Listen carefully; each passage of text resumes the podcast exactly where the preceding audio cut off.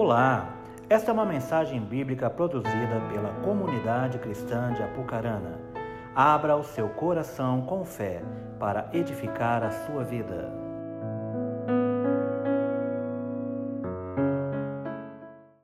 Bom dia! A paz do Senhor a todos. Vocês parecem estão meio quietinhos hoje, estranho. Tá tudo bem, gente? Glória a Deus. Queria convidar você a abrir a sua Bíblia no livro de Isaías. Isaías 60. Isaías 60.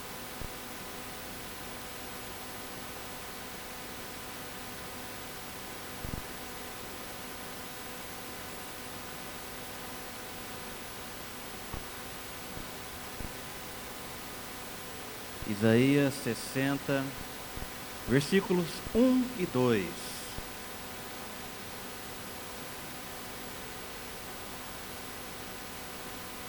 Diz assim a palavra do Senhor: Dispõe-te, resplandece, porque vem a tua luz e a glória do Senhor nasce sobre ti. Porque eis que as trevas cobrem a terra e a escuridão os povos mas sobre ti aparece resplendente o Senhor e a sua glória se vê sobre ti. Só até aqui. Feche seus olhos um pouquinho, curva sua cabeça. Pai, nós queremos te agradecer nesta manhã pela tua palavra, Pai. Queremos pedir, Senhor Deus, e te dar a total liberdade ao teu Espírito Santo, para que ele venha nos ministrar, Senhor Deus, nesta manhã. Que a tua palavra, Deus, ela possa encontrar morada, Senhor Deus, em cada coração, e que em nome de Jesus a tua palavra ela possa chegar a cada um aqui de uma maneira íntima, pessoal, Deus, e assim o teu poder se manifeste sobre cada um. É assim que nós oramos e te agradecemos no poderoso nome de Jesus. Amém. Amém, meus queridos. Uma palavra que fala, né, porque vem a luz e a glória do Senhor nasce sobre ti. Que palavra forte, né? Mas antes de eu falar um pouquinho sobre isso, e quando estava pegando para ver sobre essa palavra, sobre aquilo que nós, que Deus iria ministrar nessa manhã, me veio uma em relação àquilo que, ao potencial que cada um de nós podemos ter diante de Deus. Eu quero falar um pouquinho exatamente sobre isso hoje, nessa manhã, no sentido de que todos nós, sem exceção, temos algum tipo de potencial para fazer algumas coisas. Alguns têm o seu potencial mais apurado, vamos assim colocar, outros têm né, desenvolvido de certa forma menos o seu potencial. Mas a grande realidade é que todos nós temos uma, uma possibilidade incrível de realizar coisas maravilhosas, porque todos nós temos dentro de nós algo maravilhoso, que é essa luz que é a glória de Deus. E essa luz que é a glória de Deus, ela é exatamente aquilo que nos capacita, aquilo que nos dá realmente esse potencial para lutarmos, para vencermos, para realmente permitir que o Senhor venha nos usar de maneira extraordinária. Mas a grande realidade é que nós precisamos aprender a descobrir. Nós precisamos aprender a olhar para todo esse potencial que o Senhor tem depositado sobre as nossas vidas e colocar todo esse potencial em prol do reino de Deus. Mas o problema, e o grande problema que eu vejo, é que a maioria das pessoas, elas, elas não acreditam no seu próprio potencial. A maioria das pessoas, elas, elas até acreditam que Deus pode fazer alguma coisa, mas elas acabam às vezes se olhando, elas acabam deixando que a sua a baixa autoestima ela ela impeça ela de fazer ou realizar algo. Então, todos nós temos potencial, eu não tenho dúvida disso. Mas a grande realidade é que às vezes nem todos estão explorando, nem todos estão usufruindo, nem todos estão experimentando desse grande potencial que Deus ele quer se manifestar através das nossas vidas. E esse texto ele fala, ele fala de algo que eu considero extremamente importante para nós, porque a palavra está nos dizendo Olha, dispõe-te e resplandece, porque vem a tua luz e a glória do Senhor nasce sobre ti. Porque eis que as trevas cobrem a terra e a escuridão os povos, mas sobre ti, a palavra está dizendo, resplandece a glória do Senhor. Queridos, eu acho esse texto de extrema importância no sentido de que o profeta Isaías, quando ele está falando sobre isso, ele está dizendo: olha, a grande realidade é que a terra está coberta de escuridão. A terra está coberta de, de pessoas, e quando está falando de coberta de escuridão, isso não está falando no sentido geográfico, ou a um local específico, mas está falando de que toda a terra, de modo geral, está vivendo em uma grande escuridão hoje. Hoje, às vezes a gente olha as pesquisas e, e pode falar que acha animador considerar que é, nunca se houve tantos cristãos na história como se houve hoje. Né? Existe realmente um número enorme de cristãos, existem pesquisas que dizem que uma boa, quase metade da população brasileira é cristã, colocando só em relação ao nosso Brasil. Mas a, a grande realidade é que essa pesquisa não revela uma verdade. Ela não revela a, a vida de pessoal de cada um, ela não revela como cada um está vivendo diante da palavra de Deus, diante da presença do nosso Deus. E a grande realidade é que existem muitos cristãos hoje que estão frequentando muitas igrejas, ou aqueles que se dizem cristãos, mas que se colocam como desengrejados, porque se dizem que não há necessidade de frequentar uma igreja. E a grande realidade é que, por mais que existe um número enorme hoje de cristãos espalhados por todo o mundo, a grande realidade é que existe também uma quantidade enorme de cristãos que estão com seus corações afastados do seu Criador. Existe uma quantidade enorme de pessoas hoje que se dizem cristãs, mas que ao mesmo tempo têm vivido a sua vida longe da presença de Deus, que têm vivido a sua vida sem intimidade com o seu Criador. Eu não estou falando daqueles que, que, não, que não são cristãos, eu estou falando de cristãos. Pessoas que têm confessado a Jesus como Senhor das suas vidas, mas que ao mesmo tempo seus corações estão muito afastados da presença desse Deus. E eu creio que essa palavra ela vem diretamente para essas pessoas, porque Paulo declara que para essas pessoas algo importante. Ele declara lá no livro de 2 Timóteo, capítulo 4, versículo 3, dizendo assim: Pois virá o tempo em que não suportarão a sã doutrina, ao contrário, sentindo coceira nos seus ouvidos, juntarão mestres para si mesmos, segundo os seus próprios desejos. Sabe, Paulo, Paulo, não, perdão, Isaías está nos revelando algo importante, querido.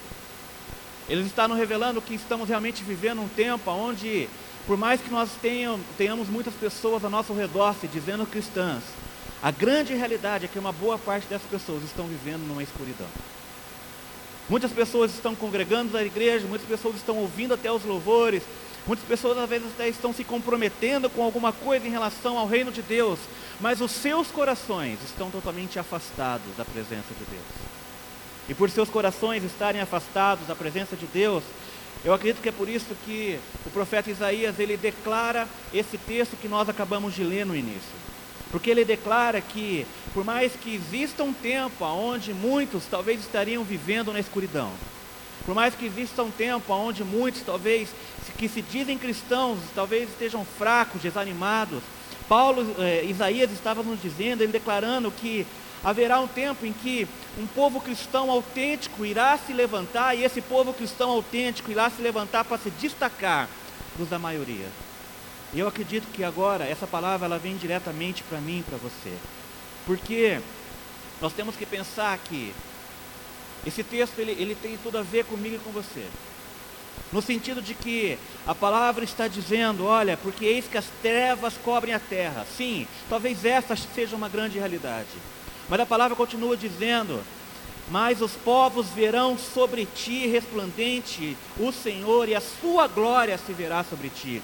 Queridos, isso está dizendo para nós que por mais que as pessoas ao nosso redor, por mais que o mundo de modo geral esteja vivendo em trevas, o profeta está dizendo: Olha, sobre ti vai resplandecer uma luz.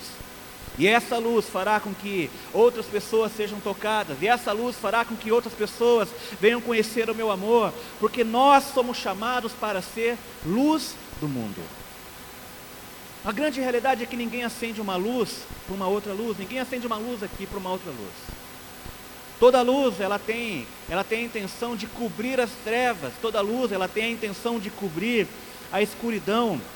E eu creio sem dúvida alguma que se a palavra está nos chamando, está dizendo que nós temos a luz, que nós somos a luz, porque ela habita em nós, é porque nós temos um papel importante agora de levar essa luz àqueles que estão vivendo na escuridão. Olhe ao seu redor, olhe para as pessoas que você convive, olhe talvez para, para os noticiários, olhe para todas as notícias ruins e tristes que nós temos ouvido. E nós vamos realmente chegar à conclusão de que o mundo está vivendo em trevas, de que o mundo está vivendo em escuridão. Mas eu creio, em nome de Jesus, eu espero que você diga amém após eu completar a minha frase. Eu creio que em nome de Jesus, que por mais que tudo isso nos leve a ver que o mundo realmente está vivendo debaixo de uma grande escuridão, eu creio que neste momento eu estou diante daqueles que são luz do mundo. Aí eu dei valor. E essa é uma grande realidade, queridos, porque nós somos a luz do mundo. Nós somos a luz do mundo. Nós temos dentro de nós a luz do mundo, nós temos dentro de nós algo que é o poder transformador. Nós temos dentro de nós aquilo que realmente pode ser instrumento para mudar, para curar, para restaurar, para tirar das trevas aqueles que estão vivendo em escuridão. É assim que o nosso Jesus, ele realmente nos chama. Mateus 5,14, ele diz o que? Vós sois a luz do mundo. E qual que é o propósito da luz? O texto continua dizendo que não se pode esconder a cidade edificada sobre um monte. Mas sabe o que isso quer dizer? Que nós temos que entender que se a luz, nós somos a luz. Então, queridos, a luz, ela tem uma função que é brilhar. Nós temos que brilhar. Nós temos que realmente fazer com que essa, com que essa luz que existe dentro de nós, que o que é essa luz? Essa luz, na verdade, é a glória de Deus que está em mim, é a glória de Deus que está em você. E o Senhor tem dito que se nós somos a luz do mundo, ninguém coloca uma luz debaixo de uma cama, ninguém coloca uma luz em um local escondido, pelo contrário. Essa luz tem que ser colocada no alto, porque quanto mais alto ela vai iluminar mais gente, vai alcançar mais pessoas. Ou seja, se nós somos a luz do mundo, nós temos que então agora começar a sermos instrumento para iluminar aqueles que estão vivendo em total escuridão. Porque essa luz que habita em nós, essa luz que habita em mim, essa luz que habita em você, ela é a glória de Deus. E a palavra hebraica para a glória de Deus, cadê meu, meu tradutor de hebraico? É kabod, Marcel. Ó, tá vendo? Eu, eu até falaria errado, eu, fal, eu falaria kabod, que é assim que está escrito, né? Mas eu vou pedir agora a ajuda do universitário. Como é que é a palavra em hebraico agora para glória? Como? Kabud. Faz favor, Marcelo.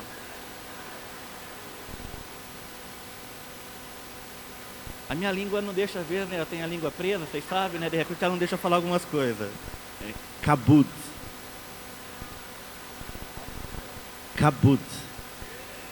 Olha a saúde de palmas pro Marcel, gente. É muita cultura. Eu falaria cabode. eu vou falar cabode, tá? Mas é cabude, tá? Então vocês ficam no que ele fala, porque eu ainda não vou conseguir repetir o que ele está falando. Mas, queridos, a, a, palavra que o Marcel disse, que eu não vou tentá-la repeti-la agora para não estragar a tradução do mestre aqui agora. A palavra em hebraica, ela, ela traz o significado de, de esplendor. Ela traz o significado de grandeza, de poder, de abundância, de honra, de majestade. Só que, o que eu quero que você pense em relação agora a tudo isso? Pense naquilo que está sendo declarado quando está falando que a glória de Deus, ela, ela, ela habita em nós. Quando a glória de Deus, a palavra está nos dizendo que a glória de Deus, ela habita em nós, ela, ela está trazendo a grandeza de Deus, a majestade de Deus, a soberania de Deus, o esplendor de Deus, a abundância de Deus para dentro da minha vida. Você está entendendo isso? Ou seja, toda essa glória, todo esse esplendor, toda essa majestade, toda, toda essa abundância do poder de Deus está aonde? Está dentro de mim, está dentro de você. Porque a luz, essa luz que é a glória de Deus, ela habita em nós. Então, e aonde nós realmente podemos confirmar isso? Paulo ele nos fala muito bem é, sobre isso lá no livro de 2 Coríntios, capítulo 4, versículo 6. Ele diz assim: Porém, nós temos esse tesouro espiritual. Somos como pote de barro, para que fique claro que o poder supremo pertence a Deus e não a nós. Sabe, queridos, nós somos criaturas de Deus, homens, humanos, e talvez a gente possa, às vezes, até se olhar sem valor algum, olhar sem, sem dar muitos méritos para nós mesmos. E realmente, talvez assim, nós possamos até realmente nos entender e nos ver dessa maneira. Às vezes nós nos olhamos, não, não, não, não, encontramos em nós valor, não encontramos em nós esse potencial que eu falei no começo, nós não encontramos em nós muitas coisas que talvez nos agrade a nós mesmos. Mas a palavra de Deus está nos dizendo que nós, que somos como vasos de barro, temos dentro de nós algo precioso, um tesouro espiritual. E esse tesouro espiritual é o que, que a palavra está nos ensinando? É o que meu amigo Marcel falou aqui agora. A glória de Deus. Ou seja, a glória de Deus, ela habita dentro de corpos que são como vasos de barro, dentro de mim, dentro de você. Ou seja, então, aquilo que talvez por algum momento passava pela sua mente que não tinha muito valor, aquilo que talvez passava pela sua mente que talvez não teria muito potencial ou capacidade. Sabe quando você se limita para fazer algumas coisas? Às vezes você, você se vê diante de algumas situações e colocando assim, não, eu, eu preciso fazer isso e aquilo, mas eu acho que eu não vou conseguir. Eu preciso vencer isso, eu preciso evangelizar, eu preciso anunciar o nome, eu preciso orar. Sabe quando você se vê em algumas situações e às vezes você começa a se limitar nessas situações? Ah, eu não posso. Ah, eu não tenho capacidade. Isso é o nosso, é o nosso olhar como vaso de barro. A gente olha as nossas limitações, nós vemos em nós, e nós temos sim muitas limitações. Mas a palavra está nos ensinando que dentro de nós, dentro de mim, dentro de você, dentro de nossas imperfeições, habita algo preciosíssimo. E esse algo preciosíssimo que a palavra está nos dizendo é a glória de Deus, o esplendor de Deus, o poder de Deus. Ele habita dentro de mim e habita dentro de você, amém? Isso quer dizer que aquilo que talvez em algum momento não tinha valor, aquilo que talvez em algum momento não tinha muito potencial ou capacidade para realizar algumas coisas, querido, nós estamos falando que a glória de Deus agora está dentro de você. Você está entendendo isso? Talvez você se olhava e não via falar, eu não tenho muito valor, eu não consigo isso, eu não consigo aquilo. E eu estou te dizendo, a glória de Deus habita em você. E se a glória de Deus habita em você, isso quer dizer que então agora você tem um potencial enorme dentro de você. Talvez você se olhava sem valor, talvez você se olhava sem esperança, talvez você se olhava como o menor de todos. Ah, pede para tal pessoa, mas não pede para mim. Eu quero te dizer que você está enganado. Porque se a palavra do Senhor está dizendo que existe um tesouro espiritual, que é a glória de Deus, e esse tesouro habita dentro de mim, querido, você pode muito mais do que você imagina. Você tem muito mais potencial e muito mais capacidade do que você sonha ter, mas a grande realidade é que nós precisamos primeiramente reconhecer que essa glória, ela está em nós. Nós precisamos olhar e dizer: não, essa glória está em mim. Quem aqui é filho de Deus? Amém? Você tem a Jesus como o único Senhor da sua vida? Então, a palavra nos diz que ele decidiu então viver e habitar dentro de você. Então isso quer dizer que a glória de Deus, o poder dele, o esplendor dele, ele está dentro de você. Somos como os vasos de barro? Sim. Talvez a carcaça é a mesma. Não é igual aquele ditado antigo, né? Por fora a bela viola, por dentro pão bolorento. Talvez o nosso ditado possa ser um pouquinho ao contrário. Às vezes por fora não está lá aquelas coisas. Mas por dentro, querido. Por dentro existe aquilo que existe de melhor. Dentro de nós, dentro dos nossos corações, dentro das nossas vidas, somos como vasos preciosos, porque possuímos aquilo que existe de mais precioso. A glória de Deus, o poder de Deus, o esplendor de Deus, a majestade de Deus está em mim, a majestade de Deus está em você. E nós precisamos aprender a reconhecer esse potencial. Nós precisamos aprender a olhar e ver que isso é uma realidade nas nossas vidas. Porque senão nós vamos deixar de experimentar e de viver muitas coisas daquilo que o Senhor tem reservado sobre cada um de nós, querido. Quando a gente olha para isso, eu quero que você entenda, pense. qual seria talvez o nosso potencial como igreja, como comunidade, se todos nós nos olhássemos dessa maneira? Você consegue pensar dessa maneira? Eu creio que em nome de Jesus nós, nós vamos alcançar muito dessa cidade ainda. Amém? Mas eu não creio só para a cidade, eu creio que nós já estamos indo a outras cidades. Mas eu creio que não vai parar aí, queridos. Eu creio que daqui o Senhor vai levar pessoas para outras nações. Eu creio que daqui nós vamos tocar não só muitas cidades, estados, nações e países. Eu creio nisso. Eu creio fielmente nisso, que através daquilo que o Senhor está fazendo e realizando, através das nossas vidas, nós realmente podemos fazer coisas tremendas e maravilhosas no nome do Senhor. Mas essas coisas tremendas e maravilhosas são realizadas por pessoas que reconhecem que a glória de Deus está dentro dela. Queridos, eu não sou nada, eu não faço nada, eu não sei fazer nada. Mas existe algo dentro de mim que me capacita para isso. Existe algo dentro de mim que me potencializa a fazer alguma coisa, que me ajuda a cumprir alguma coisa. E, essa, esse, esse algo que existe dentro de mim é a glória de Deus. Agora, o quanto você tem consciência disso também?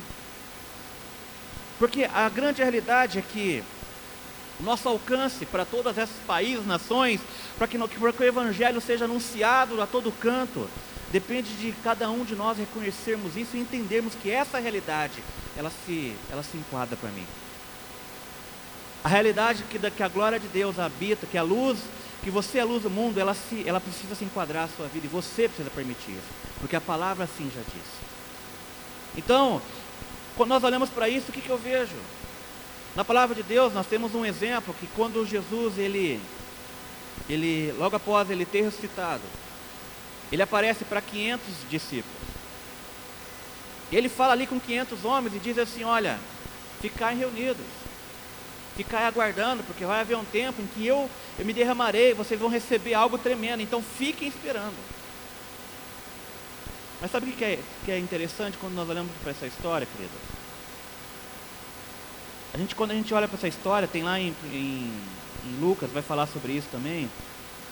Lucas 24, se não me engano, vai falar. Eu não lembro agora a, referência certinha. Mas se eu não me engano é Lucas 24. Mas o que, que eu acho interessante nesses textos? Dos 500 da qual Jesus apareceu, apenas 120 de 500, apenas 120 resolveram obedecer a palavra do Senhor. E esses 120 que resolveram obedecer a palavra do Senhor são aqueles 120 que está no livro de Atos, que nós lemos que foram cheios do poder de Deus, cheios da glória de Deus. Mas eu te pergunto, aonde estão agora, talvez, aqueles 380 restantes?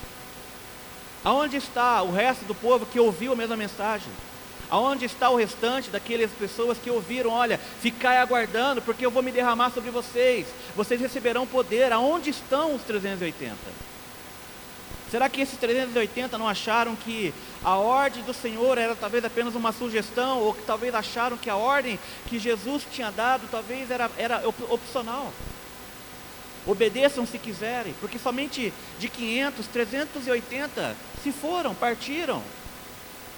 Eu não estou dizendo que eles se desviaram, eu não estou dizendo nada disso.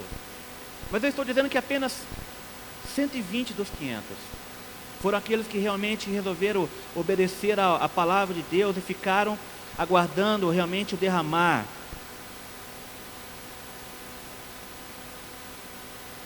E por que, que eu estou falando isso agora, querido? Porque para aqueles 120 receberem da glória de Deus, eles precisaram ser obedientes à palavra de Deus. Havia uma promessa de um derramar tremendo. Havia uma promessa de que Deus iria realmente fazer algo, mas havia uma, uma direção. Olha, fiquem aguardando. 500 ouviram isso, 380 se foram, apenas 120 ficaram. Mas os 120 que ficaram foram 120 que decidiram ser obedientes à palavra do seu mestre. Foram 120 que decidiram obedecer. E eu, eu penso, e, e eu acredito que talvez os 120 tiveram em algum momento algum tipo de dúvida. Eu penso nisso. Não estou dizendo, não posso afirmar, a palavra assim não diz. Mas eu penso que talvez esses 120 tiveram dúvida: será que vai acontecer mesmo? Será que realmente vai acontecer algo? Que, até quando vamos ter que ficar aqui? Eu penso que talvez eles pensavam isso. Eu imagino que foi assim o pensamento deles. Mas acontece que os 120, eles decidiram obedecer a palavra de Jesus.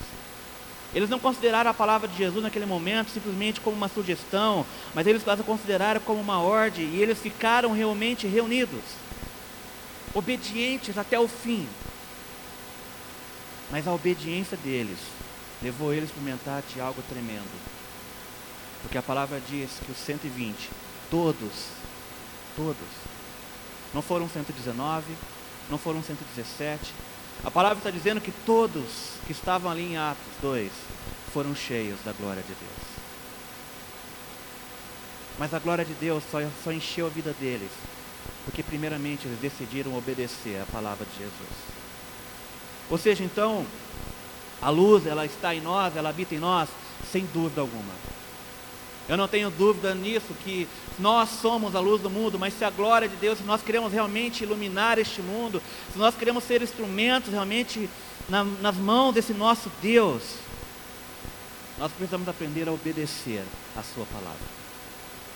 Porque aqueles 120 obedeceram, queridos. E, e quando eles obedeceram, a cidade nunca mais foi a mesma. Porque quando nós olhamos para os relatos da história de Atos, os 120, eles começaram a, a fazer ali um rebuliço por toda aquela cidade. De repente eles ouviram como um vento, um vento impetuoso que a palavra fala, né? Um vento forte, e após esse vento forte, o que eles começaram a ouvir? Vários homens, 120 homens saindo pela cidade, cada um falando na língua, numa língua diferente, numa língua que talvez era diferente para um. Ah, tinha um francês lá e o cara lá ia falar, ele nunca tinha feito uma aula de francês, mas estava lá falando, anunciando o evangelho na língua daquele homem. Ou seja, começou a haver um grande rebuliço pela cidade. Depois aqueles homens começaram e decidiram ser obedientes à palavra de, de Jesus, à ordem dele. A glória de Deus se manifestou de maneira poderosa sobre eles. Mas não só se manifestou sobre eles, quando começou também a mudar a situação toda que estava ao seu redor. O que aconteceu ali com aqueles homens mudou a cidade. O que tá, o que, o que tem que acontecer na minha vida, e o que está acontecendo, e o que vai acontecer na sua vida, e o que tem que acontecer na sua vida, que não pode mudar apenas você mas também tem que mudar a cidade. Porque quando nós olhamos para o livro de Atos, é exatamente isso que acontece. Eles tinham um relatório, qual que é o relatório dele? Atos 4, versículo 34. Olha o relatório deles, diz assim: Pois nenhum necessitado havia entre eles, porquanto os que possuíam terras ou casas vendendo-as traziam os valores correspondentes. Atos 5,16 diz assim: aflu... perdão, afluía também muita gente das cidades vizinhas a Jerusalém, levando os doentes e atormentados de espíritos imundos. E olha o que o texto termina dizendo: e todos eram curados. A obediência daqueles homens fez com que a glória de Deus realmente os transbordasse e a glória de Deus foi tão grande e tão intensa sobre a vida deles, que não só eles continuaram sendo os mesmos, mas a cidade começou a ser abençoada com isso. A palavra está dizendo o que para nós? Que não havia entre eles necessitados. A palavra está nos dizendo que as pessoas da cidade vizinha começavam a dizer: Cara, olha, está acontecendo um negócio lá em Jerusalém, as pessoas estão sendo curadas. Vamos levar, vamos levar o, o enfermo para lá. E as pessoas das cidades vizinhas começavam a trazer gente. Pensa, gente, mais gente chegando, gente, mais gente chegando, e os 120 ali, cheios da glória de Deus, entendendo eu tenho potencial, não porque eu sou alguém, mas porque a glória de Deus habita em mim. Eu sou cheio do Espírito Santo, o Espírito Santo está na minha vida, e se o Espírito Santo está na minha vida, eu tenho poder, em nome de Jesus, para manifestar esse poder na vida de outras pessoas. Você está entendendo, querido? A glória que estava sobre eles era tão intensa, eles tinham consciência disso, que a cidade começou a ser transformada. As pessoas traziam, e as pessoas que chegavam, o texto nos diz lá em Atos 5, todos eram curados. Sabe o que, que, que, é, que é todo ser curado? É você começar a andar pelos lugares aí e, você, e Deus começar a te usar para curar as pessoas. É alguém chegar para você e falar assim: Ó, oh, estou passando por um momento de enfermidade, e você crê que o potencial que há dentro de você, que é a glória de Deus, te capacita para curar, para restaurar, para libertar, seja quem for. Não é você, é o poder de Deus através de você, querido. Eles entenderam isso e por isso eles começaram a andar por toda a cidade, por onde eles andavam, as pessoas eram curadas. E eu acho isso tremendo e maravilhoso, querido. Porque eu creio que a mesma glória e o poder que estava lá é o mesmo poder e glória que está aqui. Amém? Você crê nisso também? Sabe, queridos, e eu olho isso e eu vejo que essa é a grandeza de Deus. É o poder de Deus se manifestando e talvez você quer ver aonde entra às vezes agora o nosso nosso lado humano? Às vezes a gente vai olhar, a gente olha essa história, às vezes nós pensamos assim, mas isso era para eles. Ah, isso não é para mim. Às vezes nós olhamos os relatos de que pessoas eram curadas, olhamos os relatos de que não havia entre eles necessitados, nós olhamos tudo isso que Deus fez, olhamos toda essa história, e às vezes nós nos colocamos, sabe como? Ah, isso não é para mim. Esse poder não é para mim não. Mas a palavra que nós lemos em 2 Coríntios diz o quê? Que existe um tesouro precioso que habita em vasos de barro. Então, querido, talvez se você pensou que, essa, que esse poder, essa manifestação não era para você, a palavra está te contradizendo nesse momento. Pessoas simples, pessoas comuns, talvez pessoas sem cultura, talvez pessoas que não tivessem muito conhecimento de algo, mas pessoas que estavam realizando sinais e maravilhas porque acreditavam que aquilo que estava sobre ela era real e verdadeiro. Não é você. Você entende isso? É a glória de Deus através de você. É o poder de Deus se manifestando, é o esplendor de Deus se manifestando através da sua vida. Pessoas simples, pessoas talvez sem cultura, talvez pessoas sem conhecimento, sem muito entendimento para algumas coisas. Mas eles tinham uma característica em comum: a obediência. Porque eles decidiram permanecer e esperar pela, pela palavra que havia sido dita. Ou seja, a palavra de Jesus para eles era algo inquestionável, não era negociável. Muitas vezes nós não estamos experimentando da glória, do poder de Deus, a manifestação, porque queremos negociar algumas coisas, queremos negociar princípios, queremos negociar a palavra, queremos negociar a, a ação e a manifestação de Deus. Mas eu acredito que através da obediência, quando nós olhamos e, e a palavra está dizendo, querido, eu não acho que a palavra mente em momento algum. A palavra ela é verdadeira, de Gênesis a Apocalipse. Não há uma vírgula que tem que ser voltada atrás. Ou seja, então tudo aquilo que está contido nesse livro precioso que é a palavra de Deus é uma verdade, e essa verdade, ela diz algo para mim e para você. Se a palavra está dizendo que a glória de Deus, ela habita em corpos feitos de barro, então eu acredito que essa palavra ela é para mim, essa palavra é para você. E por mais que talvez você se ache sem valor ou sem merecimento algum, queridos, a única coisa que às vezes nos impede realmente de viver é acreditar e obedecer a palavra de Deus. Porque a glória de Deus, ela está disponível. Nós precisamos aprender agora a explorar esse potencial que está dentro de nós. Mas existe uma outra coisa importante, queridos, que eu vejo nesse texto que, da história da, da, da igreja. Quando eles se reuniram 120, eles se reuniram aí com um único propósito, que era aguardar o derramado do Espírito Santo de Deus. Todos ali estavam ali com um único propósito. Obedecer a palavra de Deus e aguardar o derramado do Espírito Santo. E a isso nós temos que chamar de unidade, porque unidade é quando nós nos tornamos um em algo. Sabe, queridos, eu eu vejo através do exemplo de Jesus que ele era um com o Pai. E ele nos ensina muito bem em relação à unidade, que nós temos que aprender a sermos um também. Sermos um é, é mais do que você fazer um churrasco na sua casa e me chamar. Isso é comunhão. Nós podemos estar reunidos, vários cristãos lá. Isso não quer dizer que é unidade. Cada um pode ter um pensamento diferente sobre algo, cada um pode ter uma ideia diferente sobre alguma coisa. Então isso é comunhão. Mas algo que fez com que eles experimentassem da glória de Deus foi porque eles se uniram com um único propósito.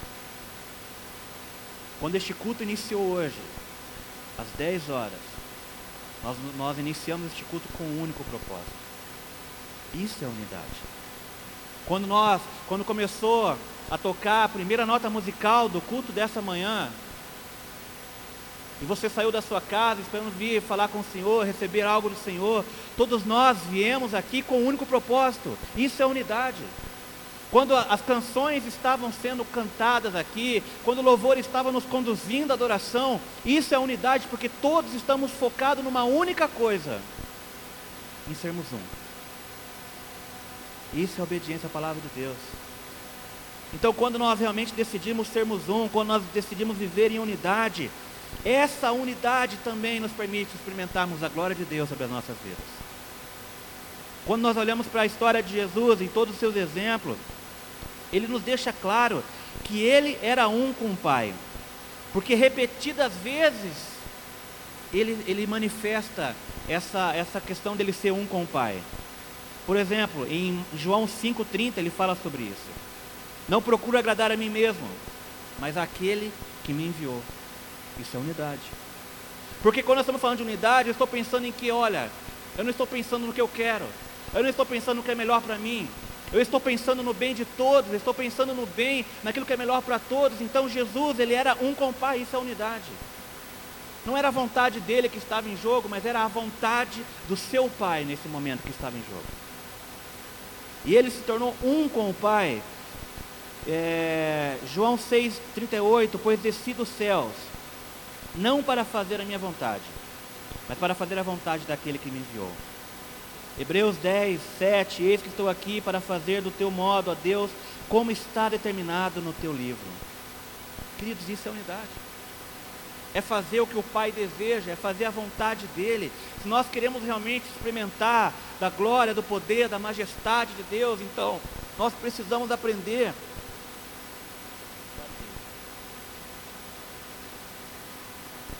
Nós precisamos aprender. Nossa, engasgado. Nós vamos aprender a sermos um com o Pai. Nós vamos aprender a ser um com Ele e ser um com Ele é estarmos dispostos a abrir mão da nossa própria vontade pela vontade dele. Ser um com o Pai é abrir mão dos nossos desejos pessoais, entender que o desejo dele sobre as nossas vidas é maior, é melhor e vai nos fazer muito mais felizes. E eu acredito que nós precisamos realmente entender isso, querido, porque esse foi um problema na igreja primitiva também. Paulo, lá em Efésios 4,13, ele diz assim: façam todo o esforço para conservar a unidade do espírito de vínculo de paz. Efésios 4,13 diz: Alcancemos a unidade de fé e de conhecermos o Filho de Deus e cheguemos à maturidade, atingindo a medida da plenitude de Cristo. Sabe, eu acredito que a nossa missão como igreja ela não é diferente da missão da igreja primitiva. Eu acredito que a mesma missão que a igreja primitiva, quando a igreja se iniciou, a mesma missão que eles tinham é a mesma missão que nós temos hoje como igreja. Só que, para isso, nós precisamos entender que a glória de Deus, ela precisa ser manifestada através disso. Qual é o propósito de nós nos reunirmos aqui se a glória de Deus não se manifestar através de nós? Mas uma das maneiras pela qual a glória de Deus irá se manifestar em nós é quando nós tivermos todos o mesmo pensamento de obedecermos a palavra de Deus.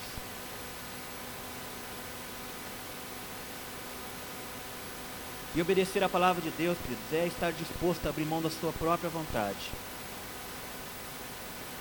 A igreja primitiva ela passou por algumas dificuldades.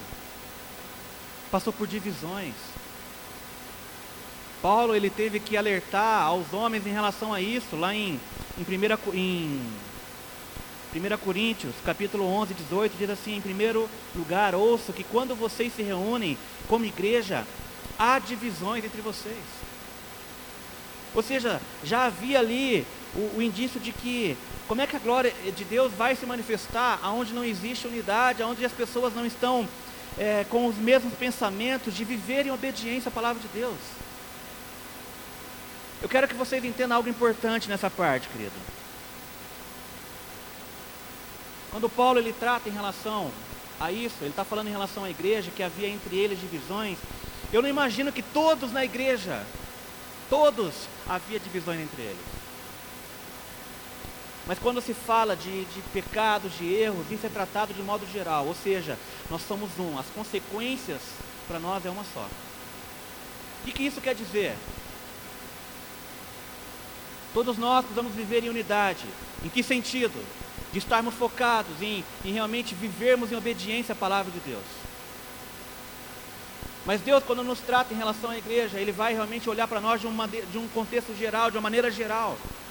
Ou seja, não adianta um terço da igreja viver em obediência, outro terço viver a sua vida de qualquer maneira.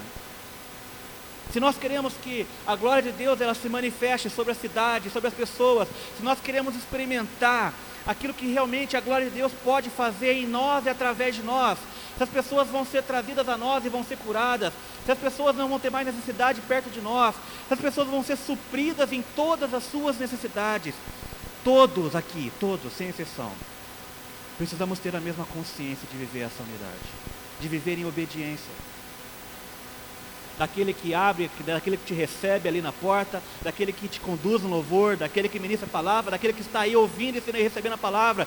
Todos nós precisamos viver nessa unidade de concordância e obediência à palavra de Deus.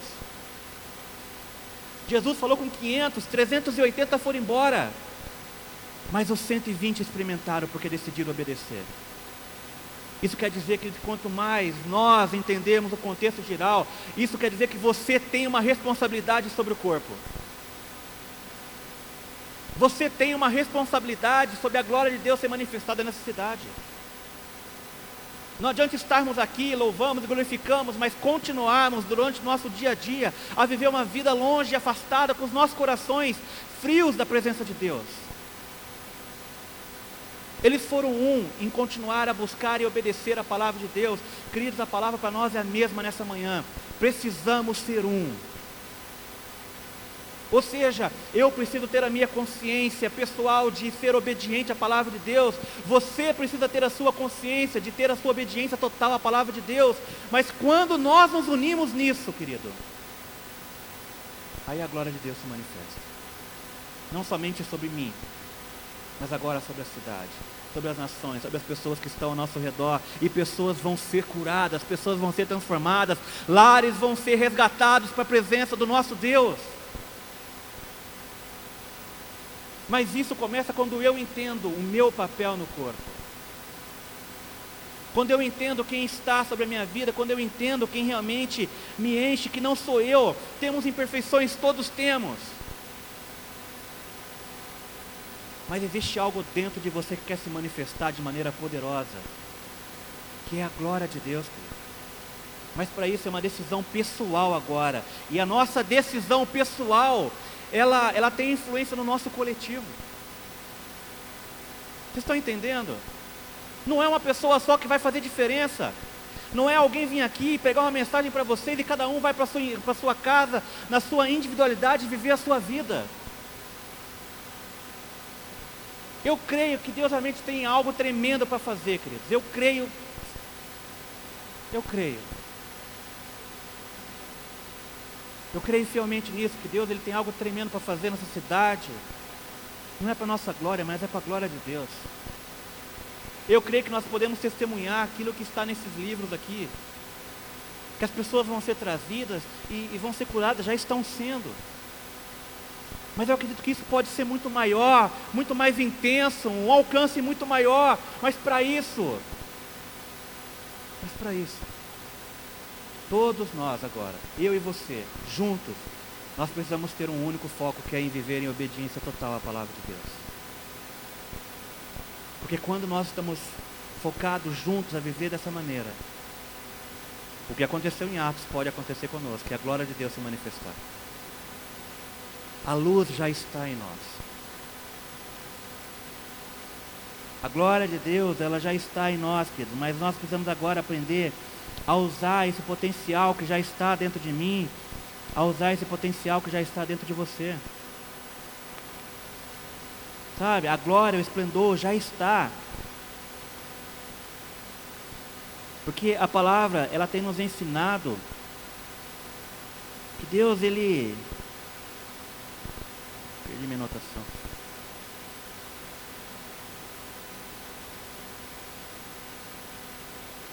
Achei.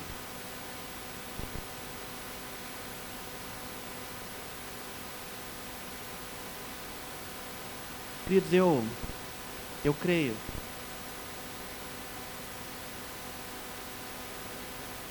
que a nossa, que a igreja, não a nossa, a igreja de modo geral. Algumas pessoas olham para a igreja falam que a igreja está em decadência.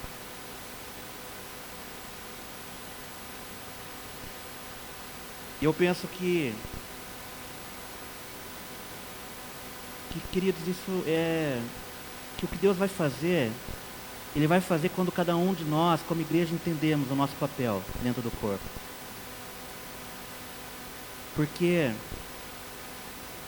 eu tenho para mim que o fim das coisas, a palavra não diz que o fim é melhor que o começo. Não é assim que a palavra nos ensina? Que o fim das coisas é melhor que o começo? Então, se o início da igreja foi algo tremendo e maravilhoso, então eu acredito que talvez o fim, quando que é o fim da igreja? Quando nosso Senhor Jesus vier nos buscar. Eu creio se a palavra está nos dizendo que o fim é melhor do que o começo, então eu creio fielmente que aquilo que nós podemos experimentar da presença de Deus é muito maior do que aquilo que a igreja primitiva já experimentou. Porque o fim é maior do que o começo. Só que isso, queridos, a gente precisa entender que a nossa fé ela não pode se basear em apenas sabedoria humana. Às vezes nós não conseguimos viver ou experimentar disso porque estamos apenas colocando isso em poder humano e não é poder humano. Nós estamos falando da glória de Deus sendo manifesta através de pessoas simples e comuns. Mas quando essas pessoas simples e comuns como eu e você entende o que há dentro de mim, o que há dentro de você, querido, então, realmente, nós temos o potencial de experimentarmos, e a, e a, capacidade e a oportunidade de experimentarmos que talvez o fim das coisas sejam muito melhores do que o início. E eu creio que nós podemos, poderemos experimentar que a glória que nós iremos experimentar de Deus no final da igreja será muito maior do que a igreja mesmo primitiva experimentou. A palavra do Senhor no livro de Atos, capítulo 3, diz assim: Ele mande o Cristo, a qual lhe foi designado Jesus. O texto diz assim: é necessário, está falando de Jesus, que ele permaneça no céu, até que chegue o tempo em que Deus restaurará todas as coisas, como falou há muito tempo por meio dos santos.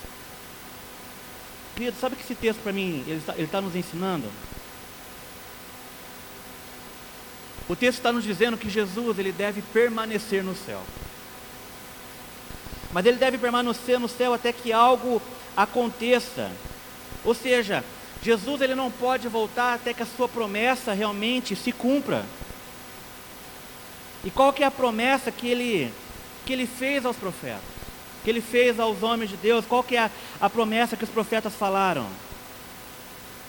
A restauração do templo e da glória de Deus. Então Jesus, ele vai voltar assim, mas antes dele voltar, a igreja precisa ser restaurada. A glória de Deus, ela precisa ser restaurada. A honra de Deus precisa ser restaurada. A abundância de Deus precisa ser restaurada. O esplendor, o poder, a majestade de Deus, ela precisa ser restaurada. E sabe quando que essa glória, esse poder, esse esplendor vai ser restaurado, querido? Você sabe, né?